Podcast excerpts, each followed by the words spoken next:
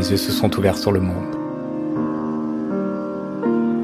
Petit déjà, je voyageais dans les rêves de mes parents. Depuis, je réalise les miens accompagnés d'une passion qui me rend vivant et libre de tout. La course en montagne.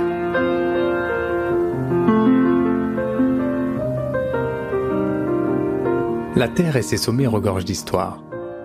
Nous aimerions continuer chacune d'entre elles, mais la vie nous pousse sans cesse à faire des choix. Salut à toutes les trailers et à tous les trailers, c'est Nico au micro et vous écoutez Let's Try, le podcast.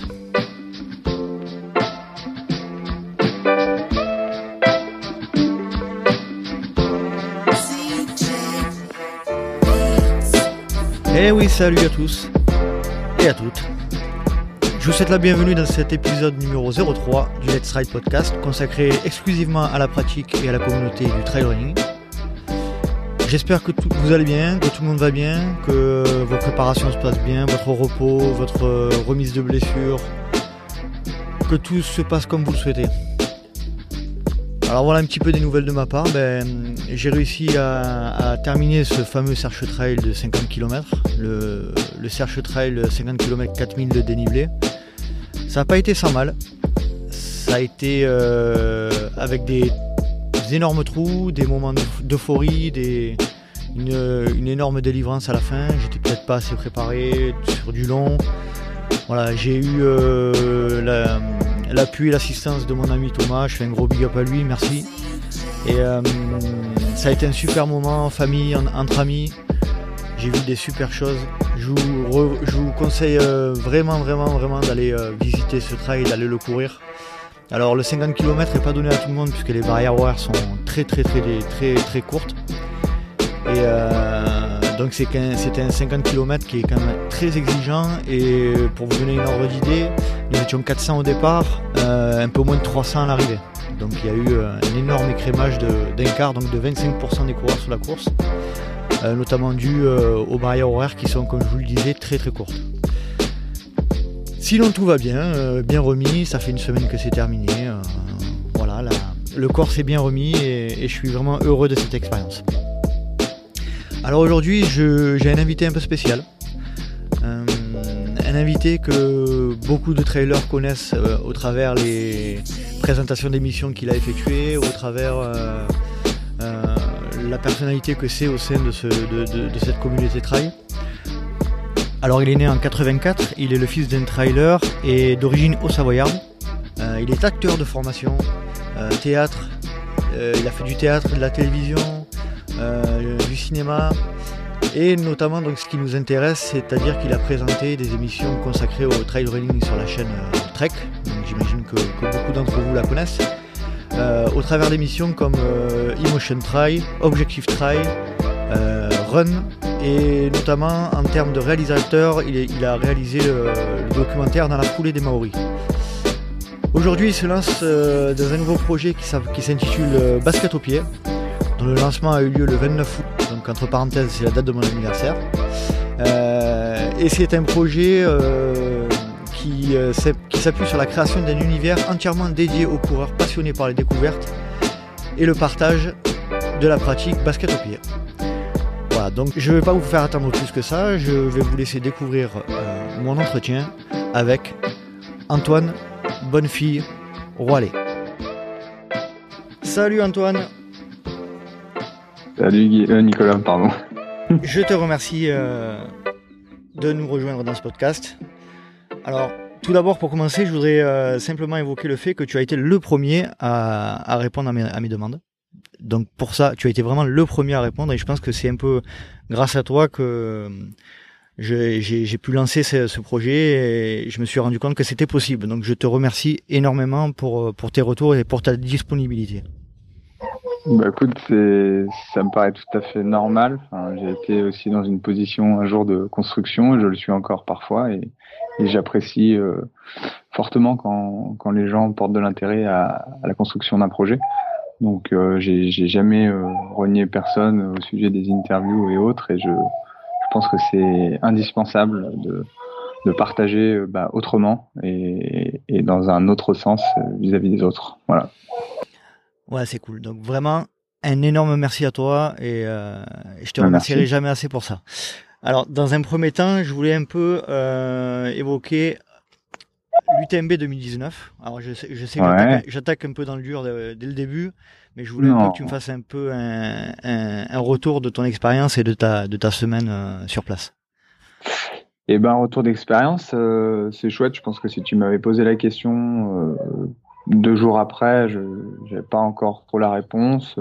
j'ai pas interagi rapidement sur les réseaux sociaux parce que bah, parce que je savais pas trop, je comprenais pas vraiment on a eu une, année euh, plutôt chouette. Pour certains, c'est des années chargées, mais nous, on a, on a déménagé, on a quitté Paris, on est revenu sur Annecy, on a eu un enfant, il y a eu pas mal de petites choses de ce côté-là, mais, euh, mais c'est que du bonheur. Même si euh, effectivement ça génère un peu de fatigue, c'est toujours des choses. Donc il n'y a pas de, il n'y a pas de, de soucis de ce côté-là. Le fait de revenir aussi sur les de lac d'Annecy, ça m'a permis de, de me reconnecter à, à, la nature qui m'a eu grandir. Donc ça, c'était c'était plutôt cool. Et puis, euh, j'ai quand même enchaîné pas mal d'entraînements. Euh. Alors moi, le entraînement il est très compliqué parce que j'ai jamais suivi un plan. Je, je, suis vraiment au feeling, en fonction de mes envies. Parfois, je vais pas courir pendant cinq jours parce que j'en ai pas envie. Et puis parfois, je pars 8 heures en montagne parce que parce que c'est mon délire. Et donc, je sais pas, j'avais pas de, curseur précis, si ce n'est que le jour de la course, euh, je suis arrivé à Cham en étant en étant entier, en ayant, en ayant les jambes, en étant reposé, enfin, tout allait bien. Après, euh, ce qu'il faut prendre en considération, c'est c'est l'aspect professionnel. Le trail, euh, c'est une grande partie de ma vie quand même depuis plusieurs années. Ça me fait vivre. Euh, et puis, euh, et puis, il y a forcément des enjeux vis-à-vis des marques, vis-à-vis de voilà, quoi qu'on veuille en dire. De toute façon, même si je ne suis pas un athlète, ma position aujourd'hui un petit peu pseudo-journalistique, elle est, euh, elle est engageante. Donc, mhm. euh, quand je viens à Chamonix pour un UTMB, euh, je suis sur la ligne de départ, j'ai forcément essuyé pas mal de choses dans les jours précédents, entre des interviews, entre des missions à droite à gauche pour des marques et autres. Donc, ça génère un stress. bah voilà, un petit peu comme un athlète. On joue, on joue à chaque fois sur ce sur ce sommet mondial, on joue euh, pas mal de cartouches. Donc euh, voilà, après même si j'ai une autre partie de ma vie euh, en tant que comédien, c'est quand même le trail qui aujourd'hui et depuis plusieurs années a pris le, pas sur une sur un rythme de travail. donc voilà donc le, le, le, le, vendredi à 18h, je, je, me présente en étant plutôt au demeurant très bien. Et puis, euh, et puis le départ est donné. Il y a toujours un peu cette ferveur. On a presque une année de préparation dans les pattes. C'est le moment d'y aller. Le moment d'en découdre un petit peu. Et puis, euh, je, je sais pas, arrivé aux ouches, euh, je, je trouvais que c'était déjà un peu compliqué. Je trouvais que je n'avais pas vraiment de sensation. Au niveau cardiaque, j'étais un peu haut. Je, je buvais pas mal. Je me dit, merde, qu'est-ce qui se passe? Et puis en fait, au moment où tu te dis merde, qu'est-ce qui se passe, c'est le début d'un d'un long questionnement et ce long questionnement, euh, euh, eh ben, il laisse entrer pas mal de paramètres négatifs et au niveau mental, euh, ça devient compliqué parce que tu rentres dans une sphère qui est descendante. Mm-hmm. Et tu essaies d'analyser le moindre signaux, tu te dis même merde, pourquoi j'ai ci, pourquoi j'ai ça, j'ai mal, je suis pas bien, et ci et ça, bref. Euh, toujours est-il qu'en arrivant à Saint-Gervais, je, je n'avais pas vraiment à manger, donc j'ai pris un petit morceau de banane, je suis ressorti du ravito en étant vraiment pas en forme, et puis je me suis mis à, à vulgairement dégueuler hors du chemin entre les contamines et Saint-Gervais, pour ensuite euh, rallier péniblement les contamines, où là j'ai pris un petit peu de temps, euh, mais bon, je me suis retrouvé tout de suite à 30 ou 35 minutes de la barrière horaire, donc là je me dis mais merde, putain, c'est c'est quoi ce délire? Pourquoi je suis à 30 minutes de la barrière? C'est pas normal. Et donc là, la, descente aux enfers continue. Ce n'est qu'un enchaînement de, de, points négatifs qui te, qui te tire vers le bas. Et puis je suis reparti des contamines à, je sais plus, 5 ou 10 minutes de la barrière, avec un moral quand même bien entamé, mhm. et puis un physique euh, ben, qui, qui, qui, qui, qui, qui est pas là, quoi, qui est pas au rendez-vous, alors que, alors que demeurant tout devait euh, fonctionner. et puis voilà, et puis dans la croix du bonhomme, euh, ça a été euh, relativement bien, mais j'avais pas de plaisir, pas de sensation. L'ambiance est, l'ambiance est assez particulière sur un UTMB. On est sur des courses avec des nationalités euh, très différentes, donc il n'y a pas énormément de gens qui, qui communiquent, qui se parlent. Mm. Donc c'est beaucoup de bruit de bâton, on est dans la nuit, il fait froid, tout le monde sait que ça va être compliqué, personne ne veut trop perdre d'énergie à discuter. Donc ça, c'est aussi des moments assez compliqués. Et puis, euh, et puis voilà, donc ça a contribué aussi au fait que je sois pas forcément euh, bien avec moi-même euh, à ce moment-là et encore moins connecté à cette nature que je connais parfaitement. Le, le, parcours de l'UTMB, je le pratique depuis plusieurs années, en dehors de la course. Mmh. Je le connais super bien, je l'adore, il est magnifique et, et, et je retrouve pas du tout les sensations que j'ai quand je suis en reco ou avec des potes à cavaler euh, hors contexte de compétition. Donc voilà, et puis la descente vers les Chapieux, euh, je trébuche, je tombe, je me dis bah merde, je tombe, je me fais pas mal, hein, mais mais bon, tu te dis là, euh, je suis à 50 bornes, 45 bornes, c'est pas pas normal d'être là à ce moment-là. Donc, donc je suis arrivé au Chapieux et puis et puis je suis tout de suite allé voir un médecin pour discuter un peu. Je pense que c'était ça faisait du bien de discuter, c'était important. Euh, et puis de remettre un petit peu en balance euh, ce pourquoi je suis là. Mhm. Et puis euh, j'ai préféré rendre mon ça en me disant voilà, j'ai aucun plaisir, ça sert à rien de, ça fait 10 heures où je cours, ça fait 10 heures que c'est un calvaire, ça fait 10 heures que je suis pas en phase avec mon sport, je suis pas en phase avec ma nature, donc non. Donc j'ai rendu ce dossard là et sans vraiment trop de déception, je me suis pas dit bah merde et tout, c'est quand même con. Par mhm. contre, j'ai eu besoin d'analyser, de rentrer chez moi, de voir mes potes, euh, de discuter, de se faire un peu charrier, ça va avec. Et, j'ai pas eu de, voilà, j'ai vraiment pas eu de mal à, avaler la pilule. Et, et, tout de suite, je me suis dit, mais voilà, analysons pourquoi, pourquoi ça s'est pas bien passé. Euh, en tant qu'amateur, euh, c'est aussi intéressant, intéressant de refaire sa course. on n'a pas du tout les mêmes paramètres que l'élite, mais mais quand tu pars pour 40, 45 heures, tu pars pas pour 20 heures non plus. Alors les rythmes ne sont pas les mêmes, mais mais le mental a un gros, gros, gros poste euh, sur ce genre de course à notre niveau.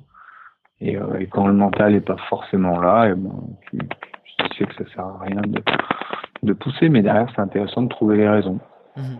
Et puis je crois, euh, je crois que ça fait plusieurs années que, que j'adore le trail, c'est ma passion, et je crois que ça fait aussi plusieurs années que j'aime la longue distance, mais j'ai de plus en plus de mal avec le dossard qui me procure, euh, je pense, et indirectement vis-à-vis de mon statut professionnel, euh, une espèce de tension, une pression, en fait, hmm. euh, qui, qui, fait que ça, ça devient de plus en plus compliqué et que je perds au fil des années cette envie de courir en nature, comme je le fais depuis de nombreuses années, et ce depuis gamin, parce que depuis qu'on est gamin ici en Haute-Savoie, on, gambade dans les, dans les champs, on gambade dans les montagnes.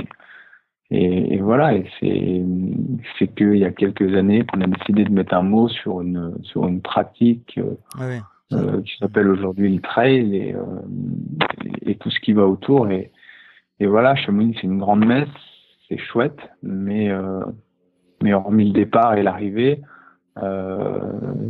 c'est très compliqué en fait de, de se dire qu'on est là dans un contexte de compétition alors que ce décor il est juste euh, hors norme et sublime quoi, à vivre euh, pour soi. Donc euh, une expérience compliquée plus sur le si j'ai bien compris plus sur le plan moral et psychologique que, que, physique quoi. Après même si ça a été dur physiquement mais moralement c'est ce qui a été le plus compliqué.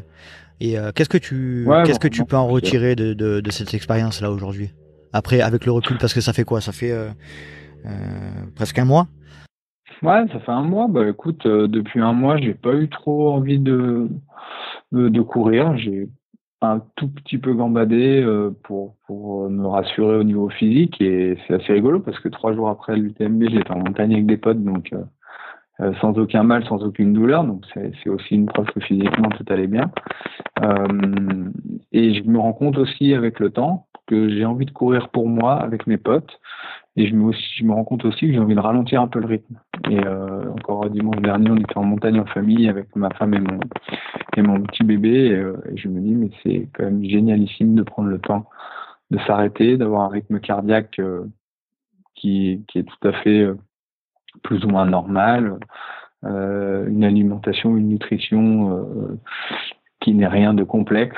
J'arrive en haut et je, je mange un croque-monsieur salement et je me pose pas du tout de questions sur la suite. Et, T'as envie, entre guillemets, de, as envie de, de, retourner à quelque chose de plus naturel par rapport à ton sport Des fondamentaux, ouais. Les fondamentaux, de la vie. Et les fondamentaux de la vie m'amènent aux fondamentaux du sport, me ramènent aux fondamentaux du sport. Hmm. Euh, je me souviens euh, de plusieurs courses, notamment euh, du Trail de Bourbon en 2015, je crois, ou 2016, où j'étais parti avec Stéphane Brognard qui faisait la diagonale. Et je me souviens d'être la veille à la maison avec Steph et de lui dire non, non, mais attends, mais là, mais moi, je vais descendre au carrefour et je vais me claquer des, des Kinder Bueno et, des Kinder que je crois que c'est mort. La course, je peux pas manger leur barre de merde, etc. Et, et voilà, et, Steph euh, m'avait accompagné et m'avait vu ressortir au, euh, du carrefour, m'avait dit mais c'est n'importe quoi. Et, j'avais fait le, le trail de Bourbon en mangeant euh, que des saloperies parce que j'avais juste envie que ça me fasse du bien au mental et au moral. Je mhm. partais pour une aventure de 100 bornes dans les, dans les chemins de la Réunion qui, qui était réputé pour être euh, vraiment euh, un gros gros juge de paix dans ta carrière de trailer. C'est où tu passes, où tu casses, et si tu casses, c'est qu'il y a une raison. Et, et j'avais fait ma course, j'avais fait une super course, j'avais adoré, j'avais pris beaucoup de plaisir, j'avais pas eu de coup dur. Et, euh, et en fait, c'est ça, je me dis, euh, peut-être qu'aujourd'hui, on est dans une sphère où, où on rapproche le coureur, euh, on éloigne peut-être un peu le coureur vraiment amateur peinard et on rapproche le coureur, le coureur un peu pseudo élite euh, vers une arête, vers une lame de rasoir euh, dans laquelle on a de moins en moins de choses. Les critères de nutrition sont de plus en plus pointus, précis. Euh, et puis malheureusement, je pense qu'il y a il y a des vérités qui des vérités de scientifiques ou des vérités de de coureurs élites qui se vérifient sur certains profils et qui ne se vérifient pas sur d'autres. Et aujourd'hui, je pense que la l'élite euh, inspire trop les fabricants, alors que finalement, euh, je pense que les amateurs devraient inspirer les fabricants que ce soit des fabricants en hydratation, en nutrition, même en matériel.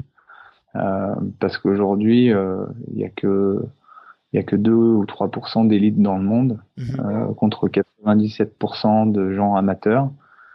Et, et j'ai envie de dire que l'élite élite, notamment chez Salomon, euh, court avec des chaussures, des prototypes qui leur appartiennent à eux et que mhm. personne ne verra jamais dans le commerce. En revanche, derrière la chaussure, elle est, voilà, elle a un profil qui est, qui est, qui est pas forcément celui d'un coureur amateur. Après, c'est très large. Il y a beaucoup de coureurs avec un très bon niveau, donc il en faut pour tout le monde. Mais euh, ce qu'il faut prendre en considération aujourd'hui, c'est qu'il y a un effet de masse et que dans cet effet de masse, on, on, représente les gens du peloton et les gens qui sont au milieu, voire derrière. Et ces gens-là, on doit leur porter un intérêt euh, considérable euh, dans, dans la confection de, du matériel parce que c'est parce que c'est eux qui représentent le chiffre d'affaires quoi hein. voilà. C'est les, les, élites qui c'est les élites qui font vendre puisque c'est les élites qui euh, renvoient l'image euh, du sport. Mais, mais, les consommateurs ce sont euh, ce sont nous entre guillemets les, les gens du, du, milieu de peloton quoi c'est clair. J'aurais voulu euh, que tu nous parles si possible des, des, des, principales courses que tu as réalisées le long de ta entre guillemets carrière sportive de, de mhm. trailer voilà. Est-ce que tu peux me parler un peu des faits marquants? Euh, L'effet marquant, euh, alors c'est très rigolo, mais ma, ma carrière, donc j'ai fait beaucoup, beaucoup, beaucoup de randonnées quand on était gamin, etc.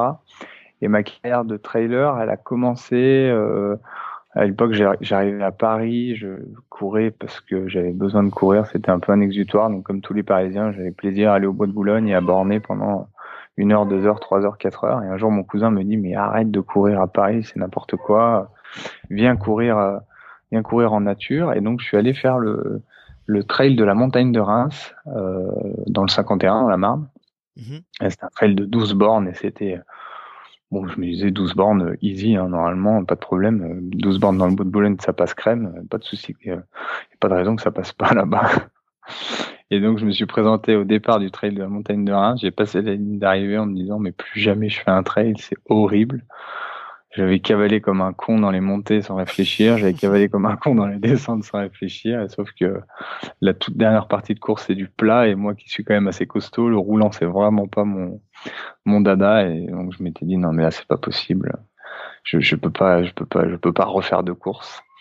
Et puis après ça finalement bon an mal an on s'est euh, on s'est engrainé euh, à l'époque Steph Brognard euh, initiait quand même pas mal de petites choses autour de chez lui et puis il dit ah, bah ce serait cool de venir à l'Infernal Trail un de ces quatre. Je lui dis bah écoute pas de problème. Qu'est-ce qu'il y a comme comme format? Bah il y a un 30 bornes. Bon bah allons-y alors.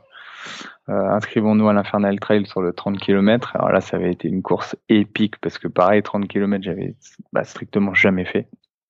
Donc euh, c'était je me, je me souviens d'une très belle course mais alors des dix derniers kilomètres où j'en avais chié mais comme jamais j'avais juste envie de rester au milieu du chemin et qu'on me laisse tranquille sous la pluie. C'était, c'était une cata. Et puis au final, euh, j'ai commencé à découvrir un petit peu les sensations. Et suite à ça, je me. Tu t'es mis à marcher dans les montées ou pas? Ouais, bah, carrément. bah, j'ai marché d'entrée dans les montées. Hein. Je te le dis direct. Hein. T'as, fait, la, fait la connerie une fois, mais pas deux, quoi. Ah bah euh, sur 12 bandes ça va, sur 30 tu dis oula oula oula oula. Puis dans les Vosges c'est c'est c'est très comme ça, c'est en dents de scie donc, euh, donc voilà. Et puis derrière ça, euh, je me suis mis un challenge et je me suis dit, allez, un petit challenge, j'aimerais bien essayer d'aller un peu plus loin. Et, à l'époque, avec Emotion, on avait la, on avait la chance de côtoyer un petit peu euh, bah, tous les coureurs un peu élites, notamment de, de longue distance. Et je pense que ces gens-là m'ont énormément inspiré, incité à, aller découvrir un petit peu leur univers.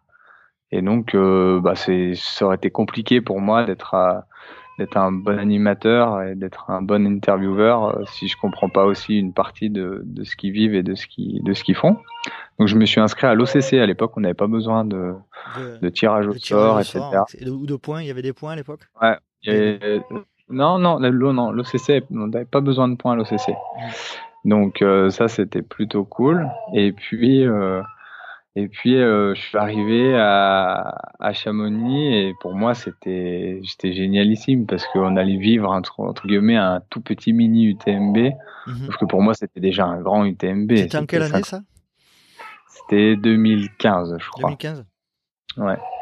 Et donc, euh, c'était génial. C'était la découverte pour la première fois de, de passer euh, entre 6 et 8 heures voire 9 heures dans les chemins. Quoi. Je mhm. sais plus d'ailleurs combien de temps j'ai mis, mais et ça a été une très belle course avec énormément d'émotions. Je me souviens avoir passé la flégère et, au moment où tu bascules sur Chamonix, t'as déjà un petit peu les t'as déjà un petit peu les l'ambiance, le micro, etc. Et, et je me souviens avoir avoir eu vachement d'émotions à ce moment-là et me dire mais si tu dois pleurer de de, de ça, il faut que tu pleures dans la descente quoi. il faut pas pleurer à Chamonix. Et à l'époque, euh, je courais déjà, euh, je courais déjà en tant que coureur solidaire pour le rire médecin, donc ça avait aussi énormément de euh, de profondeur pour moi parce que c'était c'était une course à plusieurs. Mmh.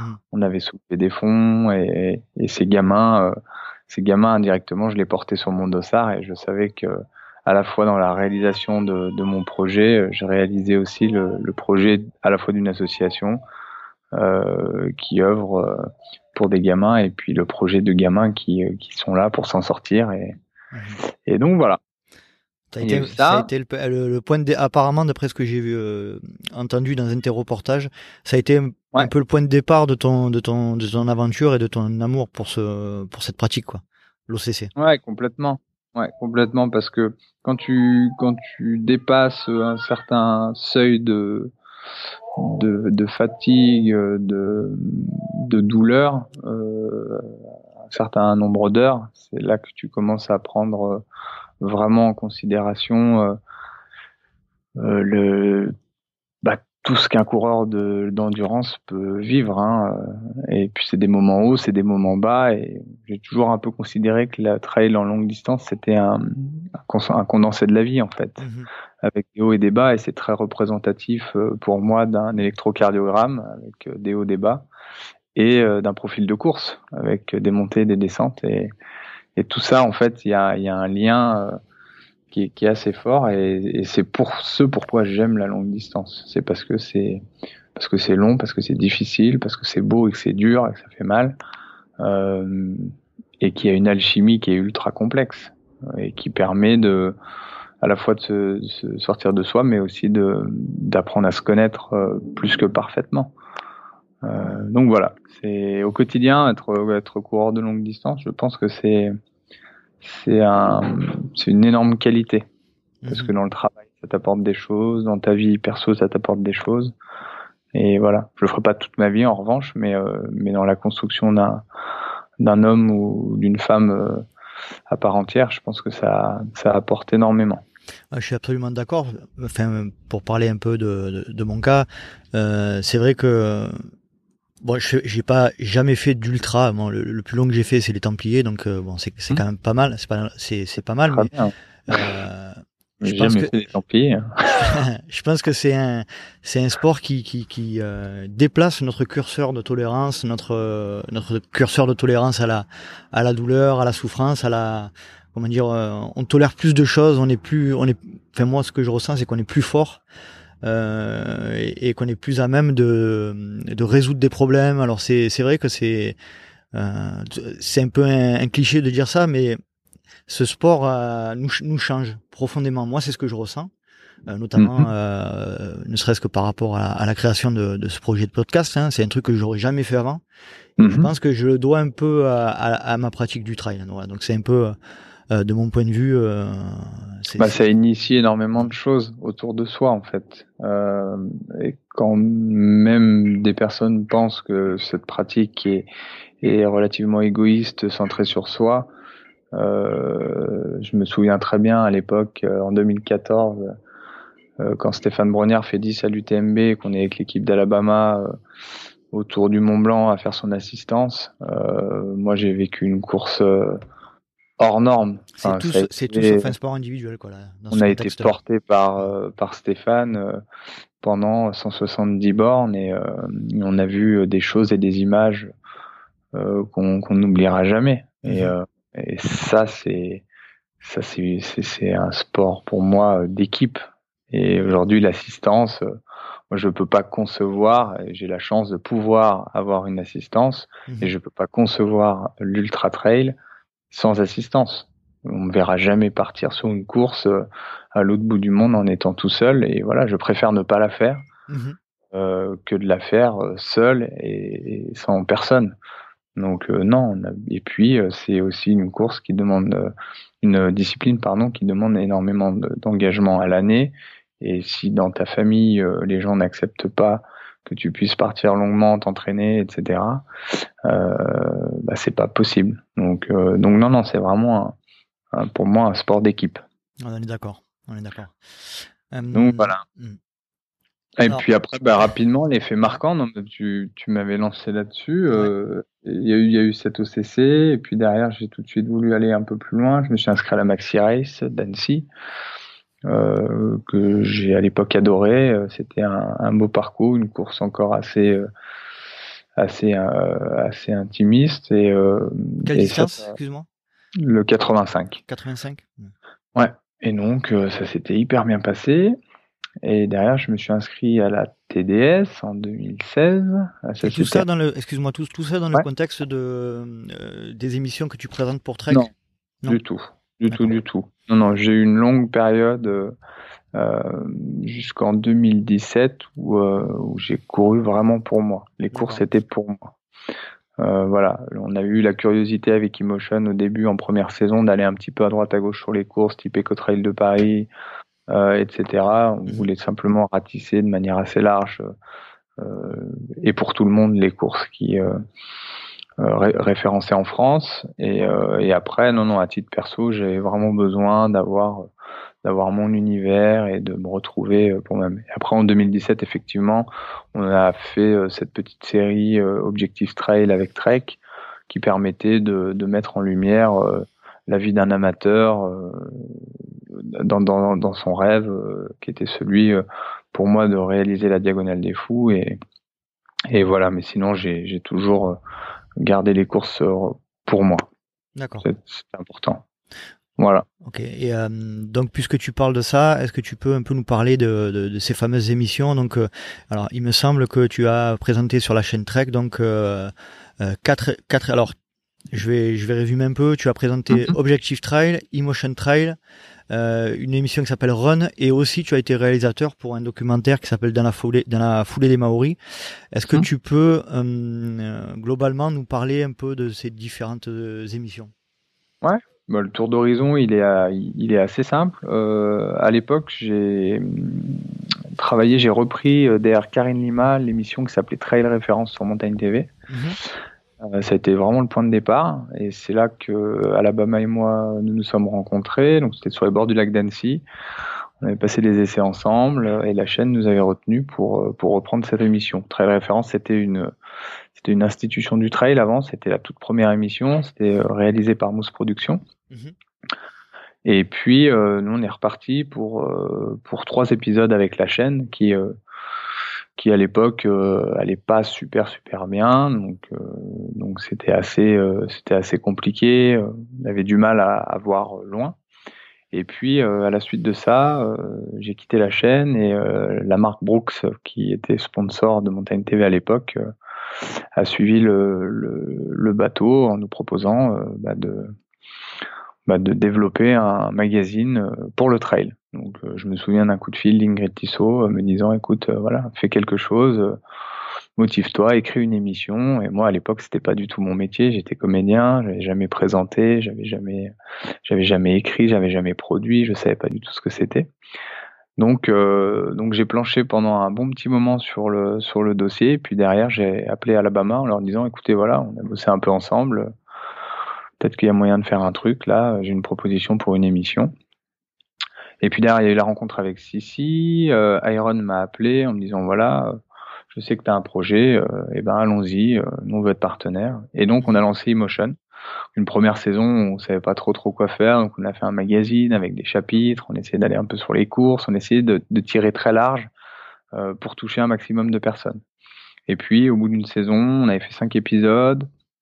Ça se passait plutôt euh, plutôt bien, mais il fallait quand même qu'on ait un qu'on ait un format plaisant un format qui nous, qui nous donne envie. Mhm. Et euh, de ce fait-là, j'ai appelé François Daen en lui disant écoute François, on a, on a envie d'un nouveau truc, ça serait chouette euh, si tu pouvais nous filer un petit coup de pince. Euh, moi, j'aime beaucoup Rendez-vous en terre inconnue, j'aime beaucoup le travail de Frédéric Lopez. et voilà, j'aimerais j'aimerais essayer de, de, de, mixer un peu tout ça dans une émission. Et puis dans Emotion, il y a il y a, il y a, il y a le mouvement, mais il y a aussi l'émotion. Il y a un jeu de mots avec ça, et je j'avais besoin qu'on aille qu'on aille chercher un petit peu plus loin de ce côté-là. Donc on est parti avec François euh, dans le Beaufortin pendant deux jours. Et puis on a on a lancé le, le format un peu plus intimiste euh, d'Emotion avec les portraits, etc.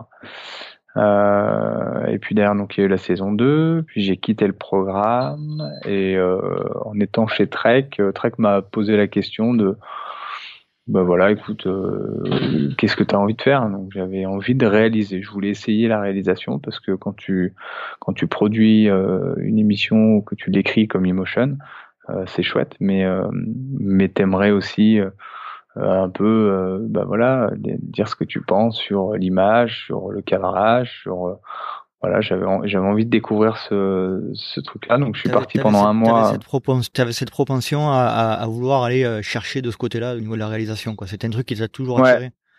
Ben, oui et non, c'était simplement une curiosité, une découverte. Euh, Trek me proposait euh, de d'accéder à ça. Mhm. euh, et j'ai eu la curiosité. En fait, moi, je suis un autodidacte. Hein, j'ai fait aucune étude. J'ai pas été au lycée. J'ai pas de bac. Mhm. j'ai rien de tout ça et j'ai toujours avancé tout seul en fonction de mes envies, de mes rêves. Et, euh, et donc, euh, ben, tout, tout, toute cette aventure que je vis depuis plusieurs années en tant que comédien et autour du trail, ce sont que des, des curiosités que j'ai souhaité assouvir à un moment.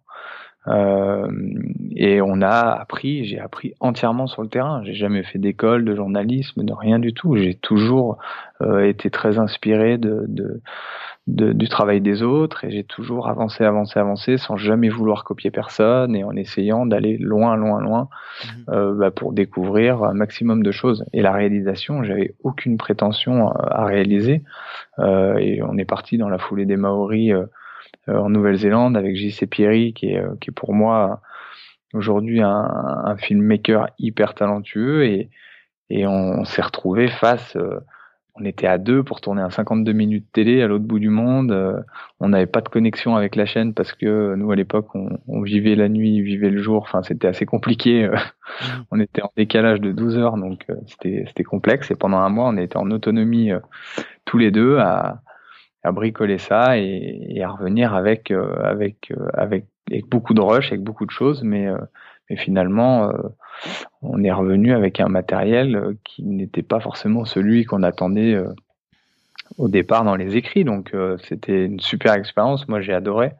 Derrière, on a passé un mois et demi en montage chez AB.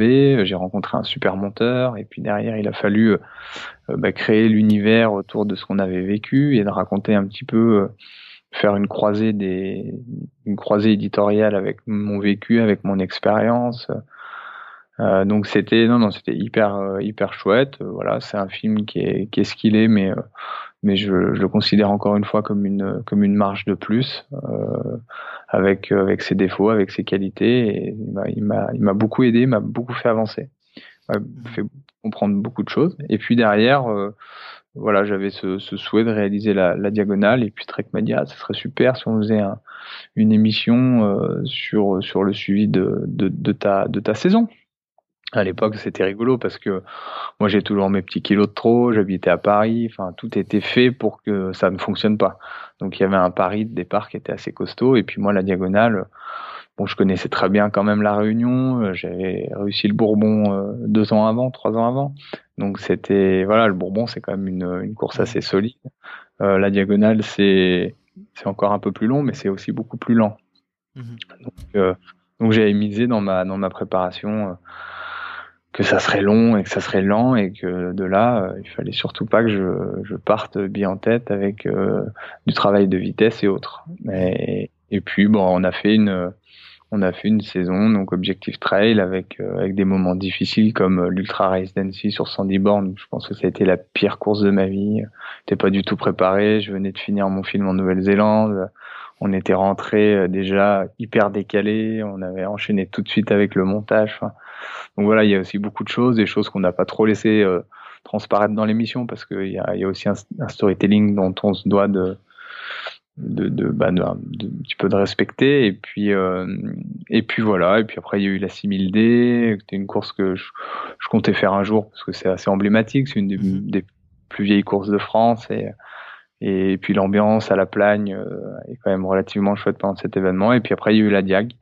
Et là, on l'a partagé, euh, bah, pareil, entre potes, en famille, avec Peretti, avec euh, avec tous les copains. Et ça, ça a été, ça a été un, super souvenir. C'était la consécration pour moi d'un ouais, d'un chemin de d'un chemin de pèlerin dans le, dans le milieu du trail. Voilà, le diagonale, c'était oui, du TMB me fait rêver, mais la diagonale, la diagonale, c'est autre chose en fait. C'est l'intensité, c'est la, c'est la vérité. C'est course de la vérité. Et, et, euh, et, des fondamentaux y sont et, tout ce que j'aime en fait euh, réside dans sur cette île et, et dans cette course euh, l'ambiance la nourriture le fait que ce soit toujours la fête la difficulté parce que là c'est un terrain qui est jamais le même et donc tout ça c'est tout ça c'est ça nous amène à ça m'a ça, ça amené à penser que effectivement le, le, trail pouvait aussi se vivre euh, un peu en mode euh, très grosse randonnée. Euh, mhm. C'est beaucoup plus, beaucoup plus sympa. Voilà. Et donc tous ces tous ces donc les, ces, ces courses dont tu viens de parler là, c'était euh, donc on les a tous vus hein, plus ou moins entre euh, dans le milieu du trail. Hein, je pense que euh, ceux qui ceux qui se mettent au trail ou qui sont dans le trail et qui essaient de se renseigner sur les sur des vidéos etc. ont on toujours plus ou moins à un moment donné tombé sur euh, tes reportages et notamment Objectif Trail et, et ces Désolé, hein, désolé. Non, non, mais au contraire, non, c'est, c'est un peu euh, à, l'image de ce que de ce qu'on disait euh, il y a pas très longtemps avec avec Zinzin que j'ai eu que j'ai eu en interview. Euh, vous êtes euh, entre guillemets la caution, euh, la caution vérité, la caution humanité et la caution milieu de peloton de notre sport. Quoi. C'est, vous avez des moyens de diffusion qui sont, enfin, vous avez des moyens de diffusion vous. vous êtes connu, donc c'est pas à travers vous qu'on qu'on qu'on arrive à avoir des reportages, mais vous vous mentez pas que ce soit que ce soit toi ou, lui. Euh, non, tu peux pas mentir en plus. Euh, je pense que c'est compliqué. Hein. Euh, la diagonale, je le dis toujours, c'est une, une course que j'ai adorée, dans laquelle j'ai pas trop souffert et je peux pas mentir. Hein. Une équipe qui nous a suivis tout le long, donc mhm. donc donc voilà. Euh, j'aime j'aime penser qu'on est des gens de milieu de peloton parce qu'on a une, une, une certaine vérité. Les, les, élites en ont une autre, mais mhm. Mais effectivement, ce qu'on ce qu'on raconte c'est assez juste, on le vit, on vit avec les autres, on vit avec tout le monde. Moi, j'adore me retrouver sur une course et, et, partager avec un mec qui me dit ah j'ai vu ton film ou j'ai vu ci ou j'ai vu ça. Et je me dis c'est génial en fait parce que cette personne là euh, elle a elle a elle a l'audace de m'en parler. Alors très bien si je suis un gros con l'envoyer chier en disant écoute euh, je suis là pour faire une course j'ai pas envie de parler de mon travail en soi. Mais non je trouve ça c'est horrible de faire ça mhm. et, euh, euh, euh, bah c'est un exemple parmi tant d'autres moi j'adore Vincent Godin Vincent, c'est un super mec, il est avec sa GoPro. les, les, effectivement, les, les techniques de, de, tournage sont parfois un peu fastidieuses. Euh, c'est compliqué à la GoPro avec une petite caméra. Il y a, une immersion. C'est c'est parfois un peu moins propre à l'image qu'un super documentaire sur Arte ou France 5, c'est sûr. On n'est pas dans l'échappée belle, mais mais euh, justement au travers de ça, il y a une il y a une super vérité. Et la plus belle des vérités, c'est de c'est de comprendre que pour nous, euh, on n'est pas on n'est pas riche et c'est pas parce que on travaille à la télé ou euh, ou sur euh, ou sur des médias importants qu'on est riche. En fait, on est riche de nos expériences, on est riche de on est riche de ce qu'on vit et, et, et on le vit dans la vérité. Donc ça, on est tous, on est tous mis sur le, sur le sur sur le même pied d'égalité quoi. Ouais, exactement. Mmh. Donc voilà, et les seuls avantages, on va dire qu'on a par rapport à par rapport au commun des mortels dans ces courses, c'est que finalement, oui, on a des marques qui nous filent des petits coups de main à droite à gauche, mhm. mais encore une fois, ça nous fait pas vivre, ça nous fait pas bouffer, et il faut bien prendre en considération que tout ce qu'on met en place euh, au travers de ces émissions, c'est avant tout beaucoup de passion. Voilà. On est d'accord. Euh, J'aimerais parler donc là euh, du projet que tu lances, que tu as lancé euh, récemment, qui mhm. s'appelle Basket au pied. Euh, d'ailleurs, petit aparté, le, tu, tu, as sorti ce projet le jour de mon anniversaire, donc je sais pas si c'est un signe ou non. C'est pour, c'était pour la petite blague. C'est un, signe. Alors je voudrais, je voudrais un peu que tu nous en parles. Est-ce que tu peux nous évoquer un peu ce projet Ouais, rapidement. Euh, en gros, moi, j'ai toujours beaucoup aimé la solidarité depuis gamin. Je pense que c'est une histoire de, de, famille, une histoire d'éducation. Euh, je me souviens à Noël, euh, quelques semaines avant Noël euh, bah, il y a plein de gamins qui reçoivent les catalogues de jouets. Et nous, on recevait le catalogue d'Amnesty International. Et ma mère disait toujours, euh, on était forcé par ma mère de choisir un truc dans le catalogue d'Amnesty International. Donc ça pouvait être un stylo, un porte-carte, une boussole, un truc. Voilà, c'était un peu le nature et découverte de l'époque. Ils vendaient tout un tas de babioles euh, au profit des actions d'Amnesty International. Et je sais que ça a commencé par là. Et je, ma mère a, jamais été euh, comment dire, a jamais été euh, Crésus, euh, jamais roulé sur l'or, mais, mais c'était c'était c'était une partie importante de son année où où il y avait il y avait un, un, un petit ton de solidarité et j'ai toujours un petit peu accroché là-dessus. Je m'en souviens en tout cas. Tu as toujours baigné, baigné dans cette dans cette ouais, aspect associatif quoi. Hmm. Associatif, ouais, c'est des petits souvenirs que j'avais et hmm. puis puis euh, je pense que c'est ouais, c'est vraiment une affaire de famille. Ma sœur travaille chez Médecins sans frontières. Euh, elle a fait énormément d'années sur le terrain, euh, notamment en Afrique, du côté de la Syrie, du côté de l'Irak. Donc voilà, dans, dans, des positions parfois délicates. Et, et c'est un investissement. La solidarité, c'est quelque chose qui vient qui vient qui vient du cœur quand même. Sinon, je pense que c'est une vocation. Et puis, euh, quand j'ai commencé à courir, j'ai tout de suite compris euh, qu'on pouvait être coureur solidaire. Donc, il y avait l'horaire médecin. Pour moi, ça collait bien parce que, en tant que comédien, je trouvais ça cool de, de savoir que des, des, des clowns, des comédiens pouvaient être payés à faire sourire les enfants dans les hôpitaux. Donc, je me suis tout de suite accroché à cette euh, à cette action et puis je l'ai porté pendant plusieurs années, notamment au travers des dossards, notamment autour du Mont Blanc. Et, et puis un jour euh, bah, un petit peu de la même manière euh, que j'ai envie de voir vivre euh, mes projets. Et je, me suis dit, j'ai envie d'initier quelque chose de ce côté-là. C'est super, on fait des vidéos, on a plein de rushs d'images aériennes et autres, et tout ça, c'est tout ça, c'est c'est cool, mais moi j'ai envie que ça serve aussi à autre chose. Mmh. Et, et donc j'ai initié au travers du, du, projet de basket au pied euh, et ben cette cette cette action de récupérer toutes les images aériennes, de les remettre en VR et de les amener dans les hôpitaux pour les enfants malades. En VR, en VR c'est en réalité virtuelle avec le. C'est la réalité. Avec voilà, avec le masque, mmh. en réalité virtuelle. Et donc à l'époque, je lance basket au pied, je l'avais en tête depuis un petit moment, et quand j'ai arrêté de bosser chez Trek, euh, Seb Logier, donc qui fait le spot euh, sur l'émission Trek avec Mathilde Bolsex, mhm. me dit bah écoute, vas-y, lance basket au pied, euh, je sais pas, écris des, petits documentaires sur le web, ça peut être cool et et voilà, faut savoir que le monde de la télé, c'est un monde qui est forcément pas évident et que derrière, j'avais moi aussi envie de récupérer un tout petit peu de liberté, notamment éditorialement parlant. Mhm. Et, euh, et, voilà, je me suis lancé avec euh, pas un sou en poche. Euh, on est parti avec les partenaires qui me suivent depuis plusieurs années maintenant, Brooks, Ceinture et, et d'autres pour pas les citer. Mais j'ai fait le tour et ai dit voilà, j'ai envie de lancer un petit truc un peu plus à moi. Et ils m'ont dit ok, bah vas-y, pas de problème. Et, en écrivant le premier documentaire, je me suis dit qu'est-ce que je vais pouvoir bien raconter? Enfin, est-ce que je vais pouvoir raconter, je sais pas, encore une énième histoire sur le trail. Ouais, bon, allez, c'est un peu nul. Passons à autre chose. Surtout que maintenant il y a beaucoup beaucoup de contenu, il y a beaucoup d'émissions, il y a beaucoup de voilà.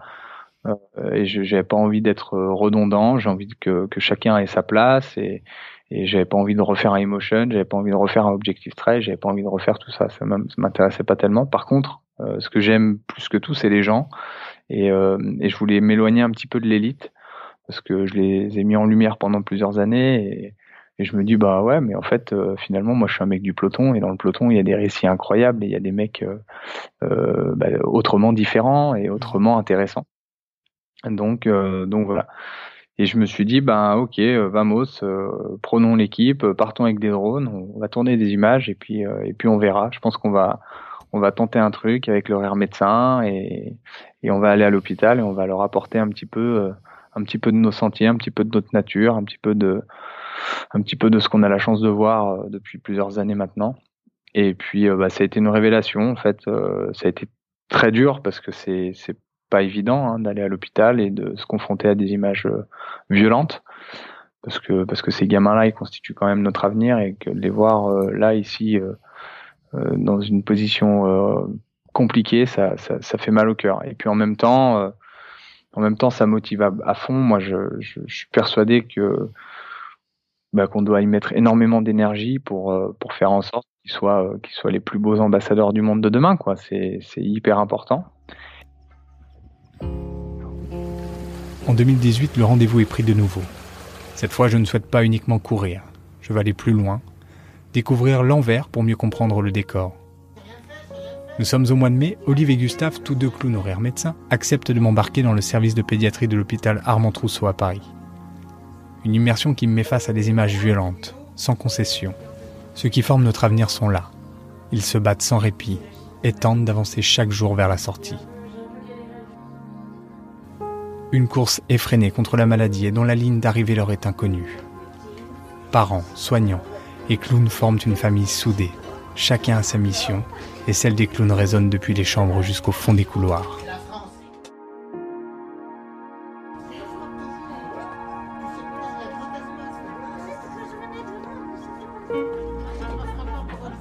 donc on y allait avec nos masques, avec nos images, et on a commencé un petit peu, euh, et ben à les voir, euh, à voir réagir. Et puis ça a été, euh, ça a été sans appel, ça a été, ça a été super, ça a été génial. Ils ont, tous répondu présent et ils ont tous adoré. Et puis finalement, à la suite de ça et à la suite du premier épisode qui est sorti où on partait de rien et et, 50 000 vues plus tard, on s'est dit, bah, ok, ben faut qu'on aille plus loin, il faut, faut créer une association, il faut créer une structure solidaire. Euh, et, il faut qu'à présent, euh, toutes les images tout, de, de, de, tous les projets qu'on tournera, euh, il faut qu'elles servent à des fins solidaires. Et, et, donc voilà, donc on a lancé Basket au pied sur ce ton-là. Et donc dans ce dans ce projet, tu retrouves clairement tout ce que tu aimes, quoi. Tout, c'est-à-dire le, c'est-à-dire la nature, le trail, l'aspect associatif et caritatif, l'aspect, voilà, tout, tout est, tout est là. J'imagine. Tout est là et puis euh, encore une fois, on le fait sans prétention. Euh, j'ai une équipe qui fait des super images et, euh, et on, s'amuse on s'amuse bien. Et après on n'est pas on n'a pas le profil parfait. On on fait pas les documentaires les plus chouettes. On raconte pas les, les, les meilleures histoires. Mais mais en tout cas on raconte les histoires de gens de gens que j'aime moi profondément. Et voilà l'épisode 2 on est parti dans les Pyrénées. On était sûr que ferait pas autant d'audience que sur un UTMB ou qu'on ferait pas autant d'audience que si on parlait de, de tel euh, coureur élite ou autre. Mmh. Et euh, je suis parti voir à moi qui est, qui est organisateur d'une course qui tous les ans a entre 150 et 200 dossards euh, sur un lieu mythique qui est le pic du Midi. Et, et voilà, j'avais juste envie d'aller voir mes potes du Béarn et, et puis d'aller d'aller gambader sur ce pic du Midi avec eux et raconter une histoire bah, qui était celle de notre rencontre et Mhm. Et puis au final, euh, voilà, c'est un épisode qui fait, euh, je sais pas, 20 ou 30 000 vues, et je me dis, bah ouais, on a la prétention de rien, mais au moins, on essaie de fédérer autour de autour d'une vérité qui est celle de des petites courses aussi euh, qui, qui peinent à, à survivre. Mhm. Et puis l'épisode 3, et eh ben c'est c'est une rencontre à part entière avec un pote à moi, victime d'un accident de vie. Et puis j'ai toujours considéré que ce mec avait un, un récit plutôt très chouette et, et j'avais envie un jour de lui rendre hommage. Donc, euh, donc je l'ai fait. Euh, épisode 3 euh, en Grèce, sous les oliviers, on allait gambader là-bas. Mhm.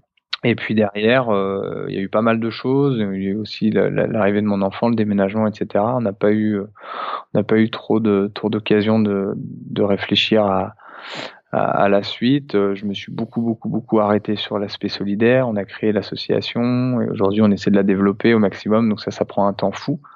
Et puis bah, faire des documentaires, euh, bah oui, j'adore ça. Moi, c'est aussi ma passion. Par contre, euh, ça a un coût euh, énorme au niveau financier et ça prend énormément de temps. Donc il y a, d'autres projets là qui sont, ça y est, en, écriture et qui sont en, en, prévision pour 2020. Mais voilà, c'est toujours toujours assez long, assez lent. le fait d'avoir pris un peu de retard sur les documentaires, entre temps, je me suis dit, bah il va falloir proposer aussi d'autres choses. Donc, on a lancé la petite chaîne de podcast où là, du coup, je, je retournais un petit peu vers l'élite d'une autre manière, dans des portraits assez intimistes euh, et assez de but en blanc, euh, voilà, avec une, une, certaine vérité euh, au niveau du son, où on s'est dit, voilà, on va faire ça vraiment un peu à l'arrache, mmh. mais, au moins, ça, ça sera, ça sera, ça sera plein de vérité. Et puis, puis voilà, donc on propose pas mal de petites choses. On essaie juste de, on essaie juste de, de, faire en sorte que notre communauté euh, puisse nous suivre et puisse découvrir euh, régulièrement bah, tout ce qui nous passe par la tête. Et, euh, mhm. en tout cas, en étant des choses bonnes pour, pour l'esprit. Voilà. Toujours, est-il qu'on sent dans ce projet-là qu'il y a quand même beaucoup de liberté de ton côté, quoi. Ouais, bah ouais, ouais, carrément de la liberté. Après, on a quand même des partenaires et on peut pas non plus faire ce qu'on veut. mais euh, mais ça y est, ouais, j'ai repris euh, j'ai repris une liberté mmh euh, qui me permet aujourd'hui d'être beaucoup plus dans, dans dans dans la vérité. Voilà. quand on travaille pour une chaîne de télé, on travaille aussi beaucoup avec beaucoup de contraintes parce que parce qu'on peut pas raconter ce qu'on veut et c'est normal parce qu'on peut pas montrer ce qu'on veut et c'est normal et, et voilà. Et puis je pense que le web c'était aussi un passage un peu euh, indispensable. Il, fallait prendre le, le, pli tout doucement. Et puis c'est aussi une manière de de contrer un phénomène euh, qui nous a aussi nous beaucoup fait souffrir euh, je pense c'est le phénomène Instagram le phénomène Facebook le phénomène de l'influence mmh euh, Aujourd'hui, vis-à-vis des marques, euh, il faut, faut s'en sortir, hein, même les athlètes, hein, ça devient très compliqué pour eux. Euh, aujourd'hui, un athlète qui gagne le Tour du Mont Blanc, il est euh, entre guillemets bankable.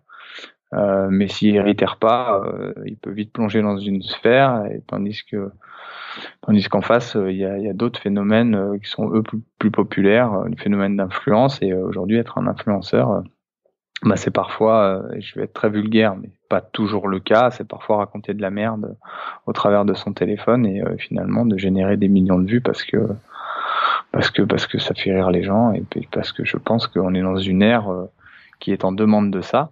Euh, mais voilà, et donc on perd un petit peu une certaine forme de vérité d'un côté et la perte de cette forme de vérité, ben nous on a essayé de la contrer tout doucement. Et, euh, et, on le prouve aujourd'hui euh, sur euh, les résultats de, de, nos réseaux sociaux. On n'a pas beaucoup de gens qui nous suivent, mais on a un engagement qui est quand même qui est quand même présent, qui est quand même hyper costaud. Et, et tous les jours, tous les jours, c'est un combat. auprès des marques de dire voilà, nous on n'a pas la prétention d'avoir 200 000 personnes derrière nous, mais en tout cas le peu de gens qu'on a sont des gens qui sont hyper investis et et, et on a et on a la preuve en chiffres de tout ça et on souhaite que, que vous continuiez à, à, nous à nous suivre et à nous accompagner dans nos aventures parce que parce que le monde de demain on a besoin. On a besoin de, de revenir à des fondamentaux et à une vérité. Et, euh, et voilà l'environnement c'est aussi une cause hyper importante sur laquelle on, on travaille de plus en plus et euh, et, et c'est pas au travers d'Instagram qu'on va qu'on va réussir à changer la, la planète bien au contraire. Ouais, et euh, combien de personnes travaillent actuellement sur le projet avec toi là sur basket au pied? Alors, c'est hyper chouette parce que du coup, ma compagne euh, travaille de plus en plus autour du projet. Elle a, elle a des compétences euh, euh, professionnelles autour de la communication du marketing. Donc, à partir de septembre, elle rentre dans notre petite équipe. Et puis après, il y a l'accompagnement de Phileas Images. donc là, c'est la boîte de prod qui, qui gère toute la production d'images de, de basket au pied. Et donc là, ça compte à peu près cinq personnes chez Phileas qui ne bossent pas bien sûr à plein temps là-dessus, mais, euh, mais qui travaille sur tous les documentaires. Et puis euh, par la suite, nous ce qu'on ce a en tête, c'est bah, d'agrandir l'équipe avec euh, avec un accueil de personnes ayant des compétences multiples et, et pouvant faire du bien à, à, cette action qui doit qui doit devenir plus grande. Donc nos documentaires, ça c'est un petit peu une vitrine, mais il y a une chose qui est qui est certaine et là où on a envie de se professionnaliser en priorité, c'est c'est auprès des gosses. Et, euh, et voilà, c'est non, mais c'est une belle aventure, c'est une belle aventure et qui est pas prétentieuse pour un sou, du moins le regard que j'en ai. c'est une, une, une, aventure qui semble qui semble vraie et, euh, et qui, qui, vient du cœur de mon point de vue. Après j'ai vu euh, j'ai vu les, les, épisodes que vous avez sortis. Effectivement, ça on, on sent cette cette sincérité quoi entre guillemets. Donc euh, mhm. ça c'est ça c'est top. Par contre, alors euh, et quelle quelle vision tu as par rapport à ce projet à moyen terme, on va dire? Tu tu alors comment tu le vois? Donc euh, là, très rapidement, on est en train de structurer donc la, la, l'association BAP Foundation. C'est, vraiment euh, depuis janvier 2011 une structure à loi 1901 à but non lucratif. Il mhm. faut savoir que depuis un an, euh, j'ai fait le, le, le, pari et j'ai pris le parti surtout de pousser les portes des chambres euh, d'hôpitaux et d'aller voir les gamins. Mmh. Euh, Aujourd'hui, hein, il y a plusieurs façons d'aborder un projet. On peut l'aborder euh, tout d'abord euh, de manière très administrative, de manière très financière, ça c'est sûr. Euh, moi, j'ai mis tout ça de côté. Je suis parti avec trois sous en poche qui sont les miens et j'ai poussé les portes des hôpitaux. Et depuis un an, il faut savoir que Basketopie a une ligne comptable à zéro.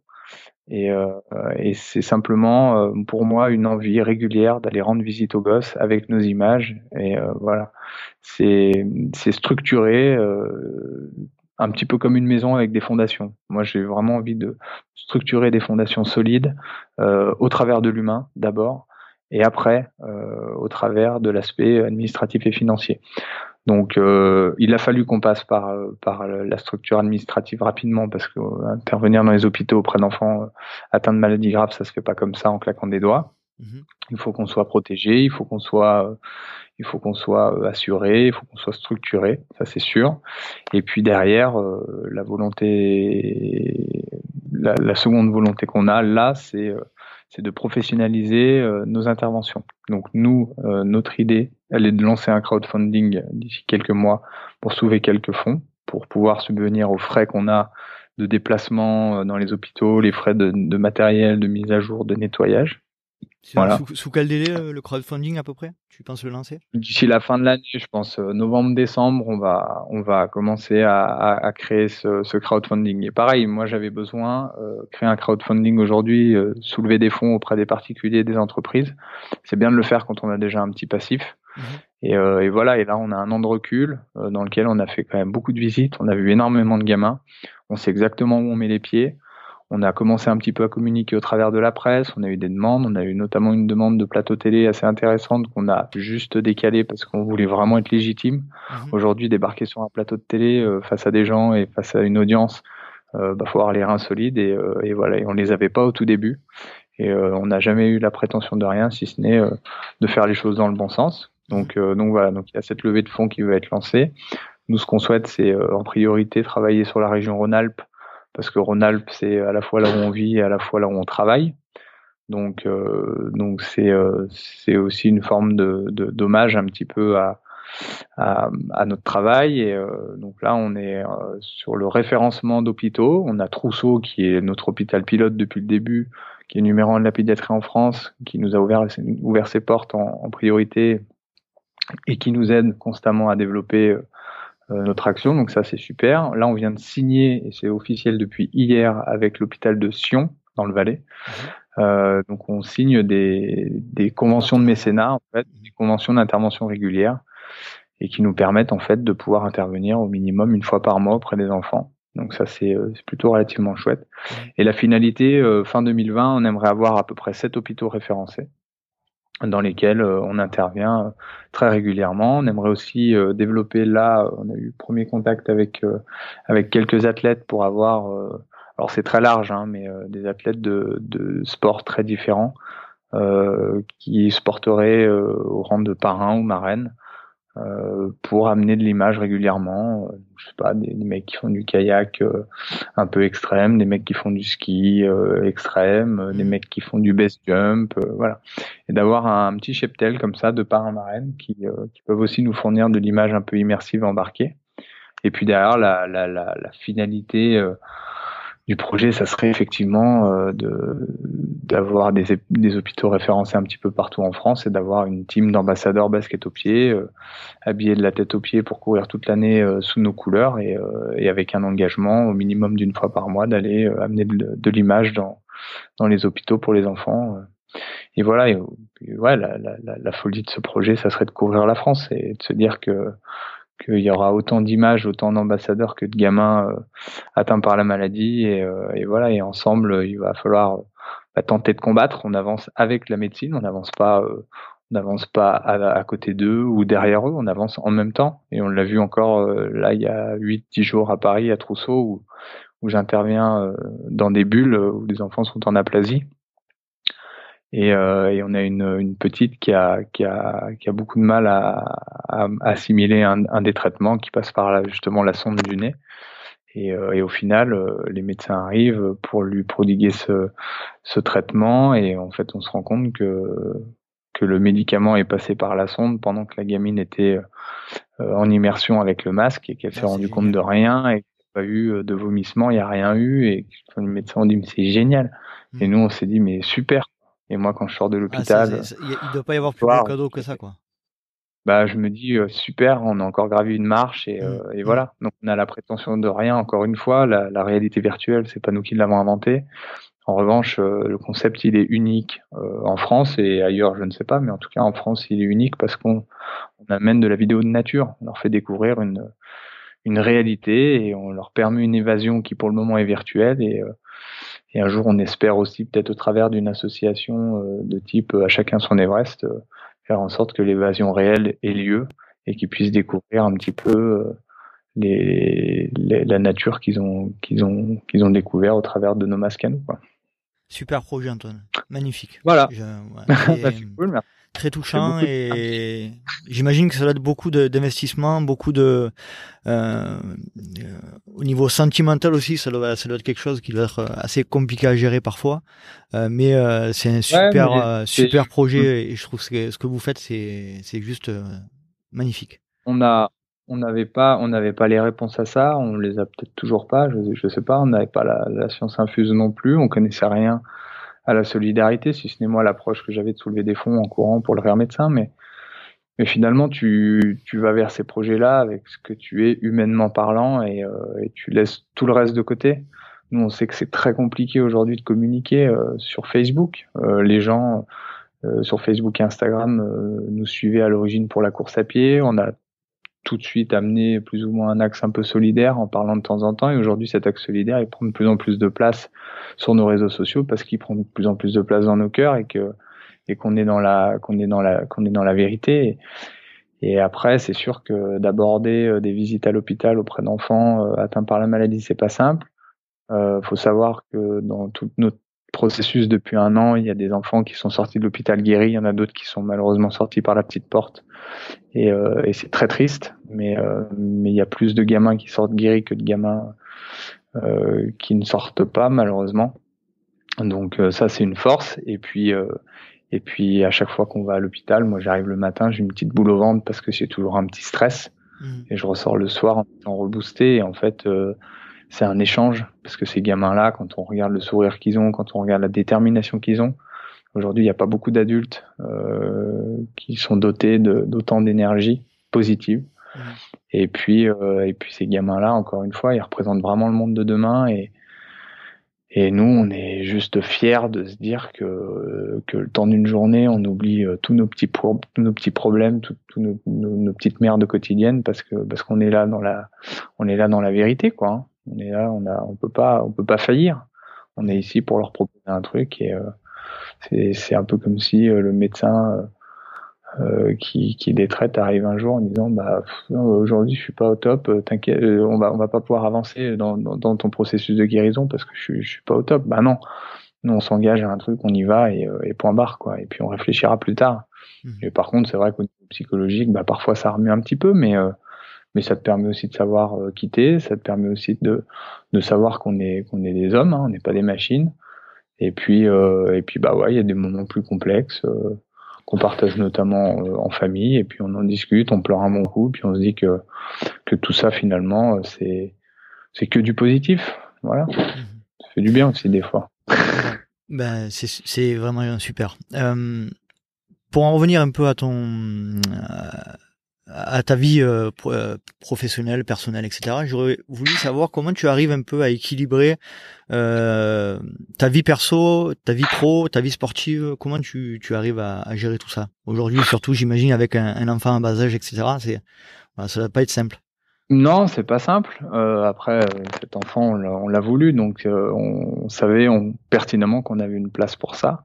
Encore une fois, c'est beaucoup d'amour, euh, c'est un point neutre, euh, c'est un retour à la vérité le soir chez toi quand tu rentres. Et, et voilà, moi j'ai un, un, métier qui est très particulier parce que j'ai eu l'audace un jour de dire, bah, je connais personne, je sais pas, je, je sais rien de ce métier-là, mais je veux devenir comédien. J'ai envie d'exister au travers de, de certains projets, d'une certaine façon. Et et je suis parti à l'aventure et, et, cette aventure, elle m'a amené à d'autres aventures, notamment celle du trail et de la télé. Et, euh, et l'équilibre, il est pas, il est pas toujours simple dans le sens où on est, on reste des entrepreneurs. Moi, je suis pas intermittent du spectacle, je suis à mon compte et, euh, et donc je vis comme un, je vis comme un petit chef d'entreprise. Euh, qui euh, qui vit d'un contrat par-ci, d'un contrat par-là, euh, d'une pub, d'un petit rôle dans une série, d'une présentation d'émission, etc. Donc ça c'est c'est jamais simple, c'est une remise en question constante, perpétuelle. C'est parfois des nuits un peu houleuses parce que parce qu'on dort pas, parce qu'on réfléchit, parce qu'on cherche des idées, et parce qu'on a toujours peur aussi du syndrome de la feuille blanche. Et ça c'est le propre de tous les gens qui sont à l'origine de leur projet, c'est c'est constamment d'être créatif, de, de, de, de créer, d'analyser le marché, de voir comment ça fonctionne et, et puis d'aller vers euh, d'aller vers ce que veulent les gens, ce que veulent les marques, ce que veulent les, les producteurs, ce que veulent les télés, ce que veulent voilà. Et c'est c'est un siège euh, c'est un siège euh, parfois très instable et mais dans lequel euh, ça procure euh, bah, tout ce qu'on vit aussi, notamment autour du trail. Hein. C'est de l'adrénaline, euh, c'est des coups durs, c'est des coups, c'est des coups relativement chouettes. Et puis voilà, je pensais, je pensais que ça serait une aventure de quelques années. Je pensais pas faire ça toute ma vie. Et puis aujourd'hui, je suis tellement remué par par tout ce qu'on tout ce qu'on peut initier, tout ce qu'on peut vivre ensemble.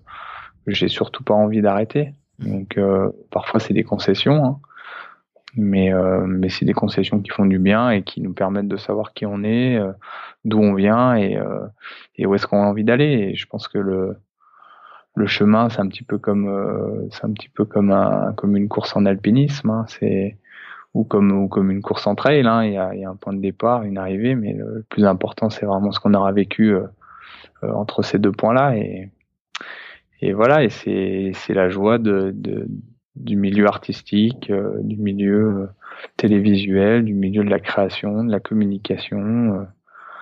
Euh. c'est, jamais simple et c'est des mouvements sociologiques en fait, hein, pour mmh être constamment connecté à la société. Et, et c'est pas simple. C'est pour ça que parfois, parfois c'est dur parce que quand on a une vitrine comme les réseaux sociaux ou autres, ça permet aussi aux gens, au travers de leur clavier, derrière derrière un pseudo de d'être parfois difficile avec ce qu'on avec notre travail, mais euh, il faut qu'il y ait des gens durs avec notre boulot parce que ça nous fait aussi avancer. Il faut que et qu'on est suffisamment, euh, voilà, on est suffisamment ouvert d'esprit. En revanche, euh, Internet a amené aussi son lot de haine et de son lot de haine et de et de et de méchanceté et voilà donc on fait aussi face à ça parfois et mais moi ça me dérange. Ça me dérange pas parce qu'on est n'est pas aussi exposé que, que certains euh, dans d'autres sphères euh, médiatiques ou ou de ou de la starisation on va dire. tu fais avec tu fais avec on va dire. Ouais ouais ça va. Après globalement euh, les gens hmm. chouette ouais. j'ai une j'ai une question que je pose à, à toutes les personnes que je reçois dans mon podcast c'est euh, moi j'ai beaucoup de mal avec alors comment tu perçois le regard souvent négatif des, des non-initiés sur je reviens à l'ultra hein, euh, des non-initiés mhm. sur sur notre pratique. Voilà. C'est quelque chose que j'ai un peu du mal à gérer moi euh, on nous considère souvent comme des comme des extraterrestres etc et j'aurais voulu savoir un peu toi comment tu, tu réagis par rapport à ça. Bon moi je réagis avec beaucoup de recul je rigole énormément j'aime parfois rigoler beaucoup de la bêtise humaine. Euh, j'ai toujours dit j'initierai euh, autant de projets avec autant d'amour euh, qu'il en faudra. Et le jour où, où on m'amène au crétinisme et, on m'amène à la moquerie, c'est que c'est que il y aura il y aura eu un changement dans la bascule et qu'il y aura plus de crétins que de gens que de gens à même de pouvoir comprendre ce qu'on a ce qu'on a à leur dire. Donc donc voilà après les, les non initiés ce qui est compliqué aujourd'hui, c'est que c'est au niveau social, le trail, ça regroupe énormément de gens de tous bords. C'est c'est c'est un melting pot, on va dire. Melting pot est pas le mot parce qu'on n'est pas, mais ça l'est quand même un petit peu. C'est un melting pot énorme de gens, de, de réflexions, de classe sociale, etc. Mm. Et puis chacun y va un petit peu euh, de, de son petit conseil, de son vécu, et en fait, ce qui en soi est un peu normal parce qu'on est tous très différents physiologiquement. Il n'y a pas de personnes qui qui réagissent de la même manière. Euh, à toute l'alchimie euh, que, que, que, constitue l'ultra trail.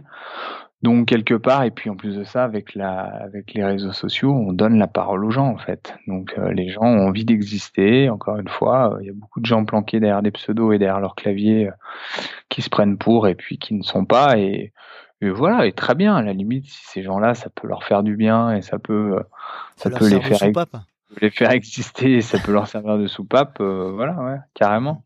Mais euh, non, non, j'ai pas de, j'ai pas de regard négatif en fait euh, sur sur ce que sont, sur ce que représentent les gens du trail. le regard que je vais avoir peut-être un peu plus interrogatif, c'est sur l'évolution de notre discipline qui elle est en plein boom. Elle est en train d'exploser avec le temps et et elle est, euh, elle constitue euh, bah, énormément de énormément de critères différents, c'est-à-dire euh, les marques et leurs profits, les organisateurs et leurs profits, les coureurs et leur et leur challenge ou leur leur dépassement et en fait on pousse une machine à rouler de plus en plus vite avec de plus en plus de gens dedans. Et et j'espère que les, les prochains virages vont se négocier de manière pragmatique parce que parce que le prochain virage c'est celui de l'environnement et on le voit déjà avec la Maxi Race euh, l'année prochaine qui a quand même pris un gros taquet cette année euh, sur sur sa façon de procéder. Et puis et puis au-delà de l'environnement il va aussi y avoir bah, toute une problématique euh, autour de autour de bah, de la consommation, de la surconsommation, du surmatériel. Et, je pense qu'à un moment on est tous euh, dans la consommation d'un matériel qui malheureusement encore une fois euh, n'est pas forcément la meilleure des choses au niveau environnemental. Mmh changer de sac à dos, changer dix fois de paire de pompes dans l'année, je, je suis pas certain que ce soit la, la meilleure des choses. Et et donc voilà, c'est il va y avoir beaucoup beaucoup beaucoup d'évolutions. J'espère que que la discipline euh, va tenir la secousse et ne va pas plonger euh, dans une sphère qu'on ne reverra plus. mon, mon, point de vue par rapport à ça, c'est c'est hmm. euh, c'est un peu le moi j'appelle ça un peu le syndrome du foot du football quoi. C'est euh, la pratique va changer forcément avec la popularité, c'est obligatoire. Euh, et euh, plus ce sera populaire et moins ce sera maîtrisé. De mon point de vue, c'est un peu pessimiste comme comme vision, mais euh, et je pense qu'effectivement, il va falloir qu'on mette en place des garde-fous et des et des, des, des barrières pour pas aller dans, dans l'excès vraiment ultime quoi. Et c'est vrai que ça va être ça va être compliqué. On est à un moment donné aujourd'hui où on est à la croisée des chemins par rapport à ça. Il faut il faut se poser énormément de questions. Euh, sans pour autant dire qu'il faut plus se déplacer, il faut plus prendre l'avion. Enfin, voilà, c'est tout ça, c'est compliqué à gérer aussi, mais il va falloir réfléchir à, à cet aspect-là parce que parce qu'on est vraiment à une croisée des chemins par rapport à notre sport et là-dessus, je suis, je suis, je suis absolument d'accord avec toi. Et puis il y a une chose et, euh, et je prépare euh, actuellement euh, la réalisation d'un documentaire pour 2020 à ce sujet-là. Pourquoi on court en fait? Pourquoi on a décidé un jour de se tourner vers la course nature. Euh, est-ce qu'on s'est tourné vers ça à des fins très personnelles de réalisation euh, de projets dans le dépassement et autres, et euh, de ce fait-là, on s'en fout complètement de payer un dossard 300 balles et de se retrouver à 3000 autour d'un autour d'un massif sur un chemin? Est-ce que c'est ça notre vision du sport et du sport nature? Ou est-ce que finalement, euh, on n'est pas en train à un moment de se poser les bonnes questions et de se dire, les chemins, ils sont là toute l'année, et toute l'année, j'ai la possibilité, en famille, entre amis, entre, entre collègues, etc., de vivre d'autres moments, d'autres expériences, beaucoup plus proches de la nature, euh, beaucoup plus en cohésion avec la nature. Euh, donc voilà, je pense qu'il y, y a, tout un tas de questionnements, mais ça, c'est une, c'est une question d'éthique, c'est une question d'éducation. Mmh. Euh, je pense qu'aujourd'hui, le trail et les compétitions internationales sont, sont dans une posture assez compliquée parce qu'il y a encore une fois ce, melting pot, ce mélange de cultures. Euh, et aujourd'hui, quand on est par exemple sur un ultra trail du Mont Blanc, euh, l'asiatique n'est pas là pour la même raison que le que l'américain ou que l'européen ou que l'africain. Ou on est tous là dans des dynamiques différentes parce que notre culture nous a amenés dans une dynamique différente, que le regard qu'on porte sur le monde est différent, que le regard qu'on porte sur la nature est différent, que le regard qu'on porte sur l'économie et la consommation est différent.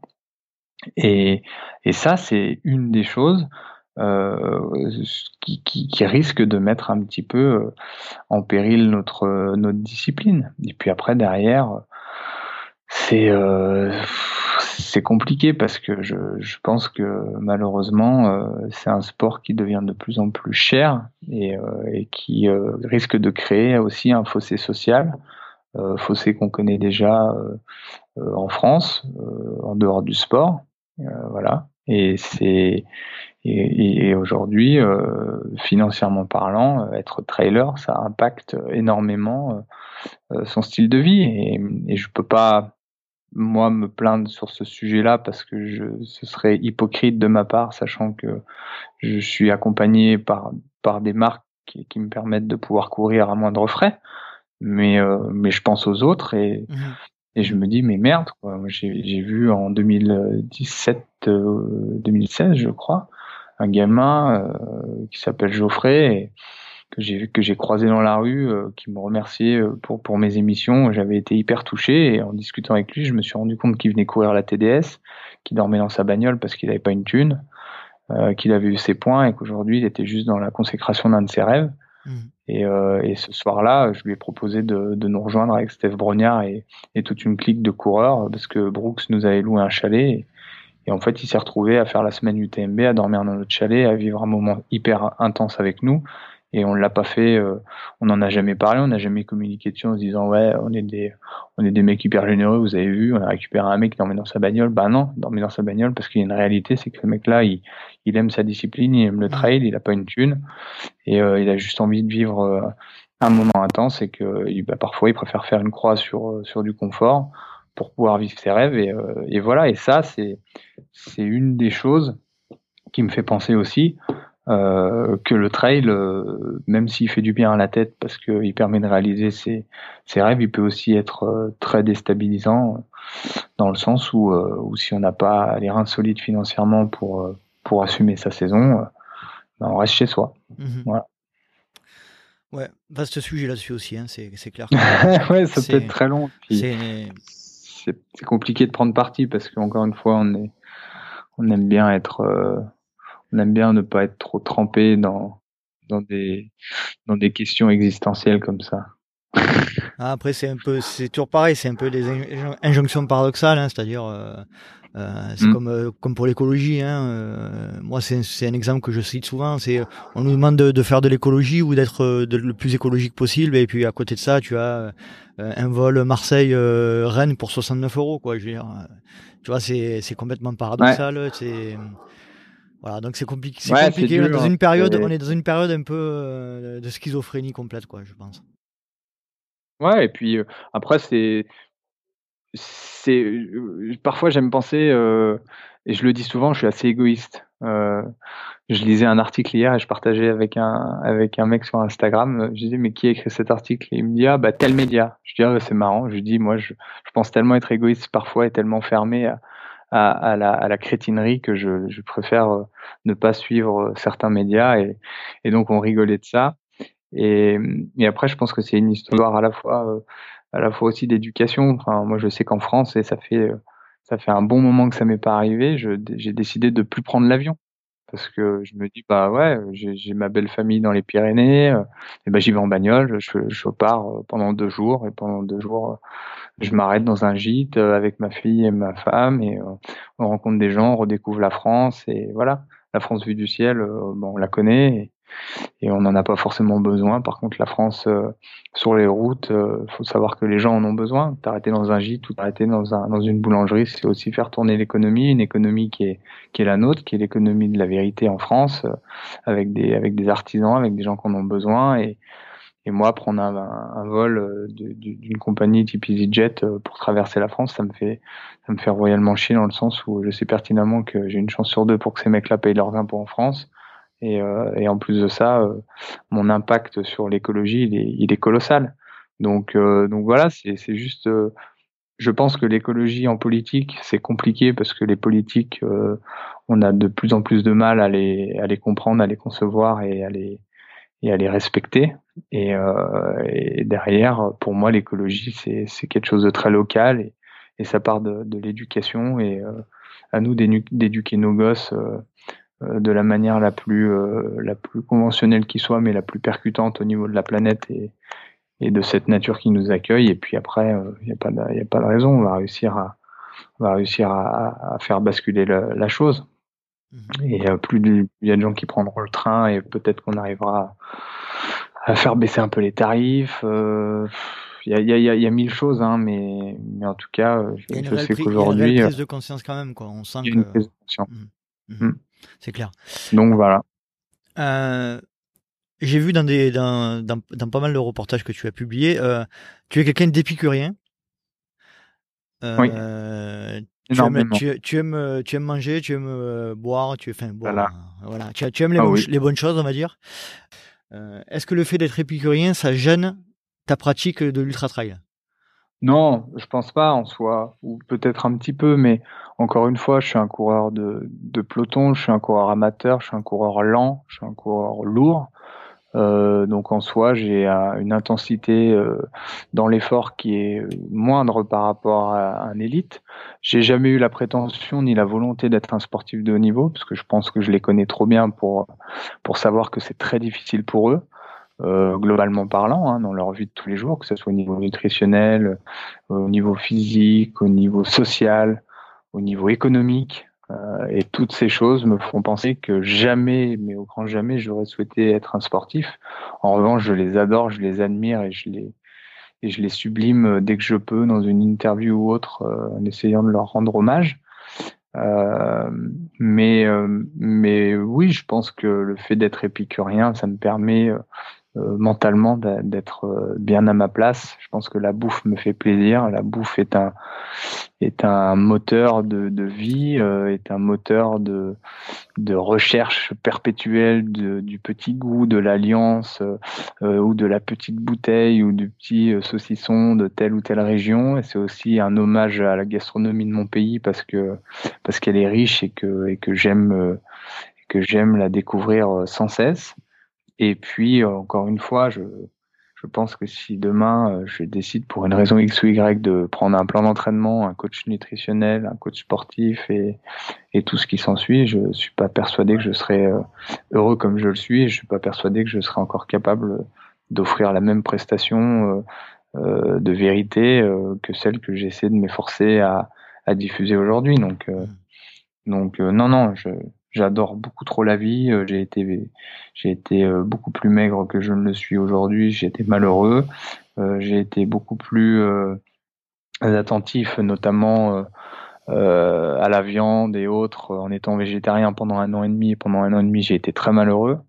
Et euh, voilà, c'est des extrêmes dans lesquels je suis allé pour comprendre que finalement euh, la viande, peut-être que je pouvais la manger euh, de manière plus raisonnée, me tourner vers une agriculture locale, une agriculture réfléchie, avec un respect des animaux. Et le respect des animaux, c'est c'est le respect de les élever, c'est aussi le respect de les de mettre fin à leur jour et dans des conditions honorables plutôt que, que dans des abattoirs gigantesques. Et voilà, je pense qu'encore une fois, c'est des sujets de société, chacun a son point de vue.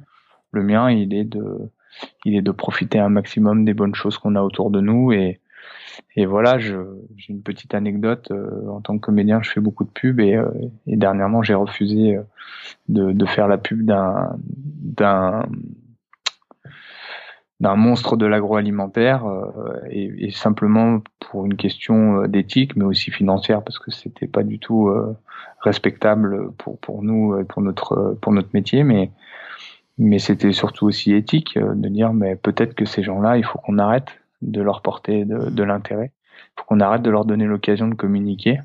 Et en tout cas ça passera pas par moi parce que moi j'ai décidé au travers de mon potager de bouffer mes légumes au travers de des maraîchers autour de chez moi, ben, d'acheter aussi euh, les légumes que j'ai pas dans mon jardin, euh, et puis de vivre avec euh, avec les paysans pour manger du fromage, manger de la viande, mais des choses qui sont raisonnées, qui sont faites avec des mains.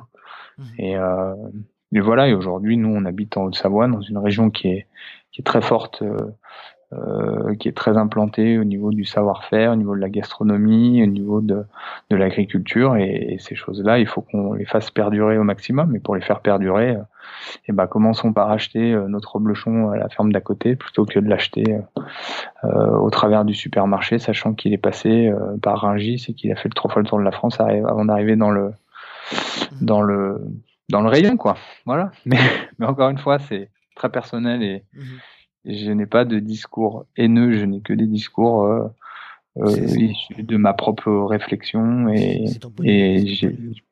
c'est mon point de vue. Voilà. Donc ouais, non, c'est clair. Euh, est-ce que tu peux me, me, parler un peu des prochains défis sportifs que tu t'es fixés? Tu as, tu as des courses en, en prévision ou pas du tout? Alors, j'ai aucune course en prévision, euh, dans le sens où je suis encore euh, assez dans l'indécision. Je suis aussi dans la prise de conscience euh, de pas mal de petites choses. Et euh, voilà, je, je dis pas que je porterai pas de dossard euh, prochainement, mais en tout cas, j'ai un rendez-vous avec un dossard, c'est à Roya au mois de novembre. C'est c'est une course qui a fait le choix de nous aider au niveau solidaire et, en reversant un, euro par, par dossard. C'est un, une organisation que je connais depuis quelques années, euh, sur laquelle j'interviens notamment en conférence. Euh, et puis euh, voilà, donc ça c'est un peu la prochaine échéance, mais c'est 27 km que je partage avec Sylvain Bazin de Wider Magazine.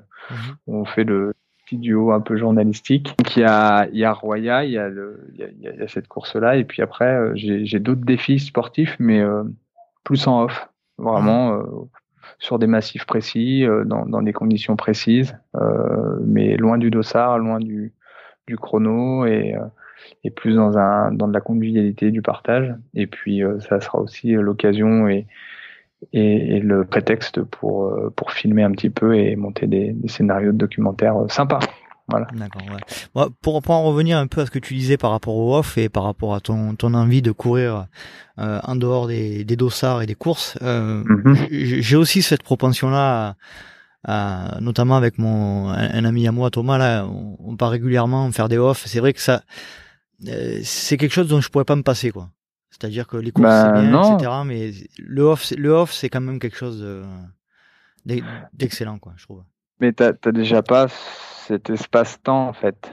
C'est tu, tu dois pas forcément rentrer dans, dans une barrière horaire, tu dois pas euh, tu dois pas euh, être accroché à un numéro, euh, tu perds pas ton identité, euh, tu, tu, vis l'instant présent, tu peux t'arrêter, prendre une photo, tu peux t'arrêter, prendre un verre, tu peux t'arrêter discuter avec des mmh. avec des passants, des curieux, tu peux tu peux contempler, sublimer, écouter, sentir. Et ça, c'est des choses qu'on perd trop souvent en course. Euh, moi, quand on est 2500 euh, coureurs dans la montée du col du bonhomme les uns derrière les autres, euh, euh je te fais pas de dessin. Hein. Le bruit, c'est celui des bâtons. L'odeur, c'est celle de, de tu sais quoi après avoir ingurgité je ne sais combien de gel. et il y a toutes ces toutes ces choses-là en fait qui me font penser que, que la vérité elle est elle est pas forcément à cet endroit-là et, et c'est pour ça que le off euh, est, une, est une très belle façon de, de revenir à l'essentiel. Mhm. Voilà. Qu'est-ce que, euh, est-ce que tu peux me donner le, le meilleur endroit dans lequel tu, tu cours, euh, hormis les courses? Quel, quel, Dans quel lieu tu préfères courir? Bon, ça, ça dépend. Euh, moi, j'aime énormément courir derrière chez moi. On a, on a autour du lac d'Annecy un terrain de jeu qui est quand même hors norme. Euh, c'est le théâtre de nombreuses courses. Mhm. Euh, c'est aussi le théâtre euh, d'un spectacle hors norme euh, entre lac et montagne, avec en toile de fond régulièrement Mont Blanc. et puis, et puis des chemins qui sont entretenus. On a cette chance-là, qui sont hyper bien balisés. J'aime énormément courir vers chez moi, à Bluefield et dans le Lanfond.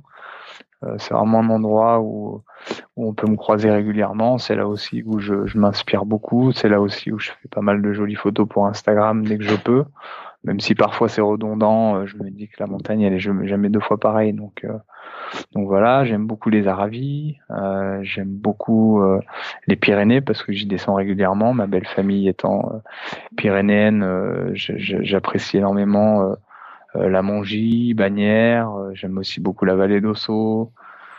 Et puis je crois en fait avoir trouvé mon compte euh, dans n'importe quel chemin euh, tant qu'il est, euh, tant qu'il m'accueille, tant qu'il me, tant qu'il me laisse gambader en liberté, c'est c'est ça. Et puis la terre, c'est la terre, c'est infini. Le sport euh, n'a pas de frontières et, et j'ai eu la chance parfois de, de passer des, des, des frontières sur des sommets, notamment le Grand Col Ferré, auquel on passe de l'Italie à la Suisse, euh, ou le col de la Seine de la France à, à l'Italie, ou euh, de la Slovénie euh, à l'Autriche. Ou... Et ça, c'est, c'est juste génialissime, mhm. parce que c'est, c'est, c'est un doigt d'honneur, et c'est une preuve que finalement, il n'y a que l'homme qui a été capable de mettre, diriger des frontières. Et, et, de, et de finalement rendre les gens de, parfois haineux, parfois raciste et, et parfois euh, dans le dans le non-respect euh, de son voisinage. Et c'est juste terrible. Donc je pense que le sport a quelque chose de fédérateur et a quelque chose de de très libertaire. Et il faut le il faut il faut le, le pousser euh, dans, dans dans ça dans ces dans ces retranchements là parce qu'ils sont beaux.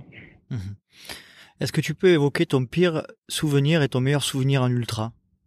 Ouais, mon pire souvenir, je pense vraiment à la maxi, à l'Ultra Race d'Annecy il y a deux ans, en préparation de la diagonale, où, où j'étais vraiment mais au bout de ma vie.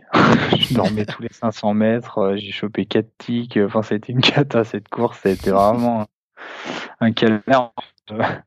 C'est la première fois que je, je, je voyais ma région sous, sous, un angle aussi, euh, aussi horrible. Je voyais tout en noir. J'avais envie de, j'avais envie de rien si ce n'était rentrer chez moi. Euh, donc euh, non, non, c'est, ça a été, ouais, je pense l'Ultra Residency, ouais. Mais ton meilleur souvenir? Mon meilleur souvenir, je pense que euh, ah, mon meilleur, j'en ai deux. Mon meilleur souvenir d'arrivée, c'est, euh, c'est, tu, fais une arrivée sur l'OCC à Chamonix, c'est chouette. T'as, t'as un, t'as un public qui est là, que tu sois le premier ou dernier. Il y a, y a quand même une mouvance assez, assez importante et, et c'est un bel hommage à la cause que tu portes et, à l'effort que tu viens de fournir. Et après, je pense que le plus beau souvenir de course, euh, c'est la Réunion, c'est la diagonale, et c'est c'est le Bourbon. C'est cette course, elle est cette course, c'est pas une course en fait. C'est euh, c'est un voyage de vie, c'est c'est un partage sans limite, c'est c'est un peuple qui s'arrête de vivre euh, pendant une semaine juste pour te voir passer dans les sentiers. C'est euh, c'est émouvant, c'est éprouvant, c'est je pense qu'il n'y a pas deux il y a, il y a pas deux égales, c'est c'est la diagonale s'il y a une course à, à faire, s'il y a une épreuve à faire, c'est c'est celle-ci parce qu'elle est parce qu'elle est douce, parce qu'elle est parce qu'elle est pleine de générosité et d'amour. Et, euh, et ça, malheureusement, on en manque bien trop souvent. Et, euh, et je me dis, euh, le combo parfait, c'est Ludo Collet à l'arrivée euh, d'une diagonale. euh, C'est, je l'ai vécu et je, je- j'en garderai un souvenir impérissable. Mhm. Voilà. Ok, je te remercie. Euh, J'ai plusieurs petites questions à te poser de manière rapide, donc il n'y a pas d'argumentation à donner. Ouais. Euh, tout d'abord, alors plat favori après l'ultra, Un burger. la boisson favorite, Hum, le verre de vin rouge. Paris ou Haute-Savoie Pas tous les jours. Hein. Ah, pas tous les jours. Paris Ah, ou pas. Haute-Savoie savoir. Gel ou bar Aucun des deux. Euh, France ou étranger pour courir Ah, la France, on a quand même un gros, un beau parcours, un beau, une Mhm. belle diversité. Terre ou caillou Caillou. Racine ou verglas Euh... Ah, le verglas, c'est plus rigolo. Courir de nuit ou courir de jour Courir de jour pour voir un maximum de choses, courir de nuit pour euh, être le plus avec soi-même. Courir l'hiver ou courir l'été Ah, l'été. L'été. L'hiver, c'est le ski. Courir le matin ou le soir Euh, le matin. Ok. Bon, maintenant, je te remercie. Bah, merci à toi, écoute. J'espère que tu as apprécié cet entretien. Moi, en tout cas, ça a été, pas ça a été bien, un, énorme moment de partage. euh, ça a été vraiment, euh, on a, je pense qu'on a balayé pas mal de sujets. Et, euh, et comme je te Ça, disais au sûr. début, je te, je te remercierai jamais assez d'avoir répondu à, à mes, à mes Ouais. appels.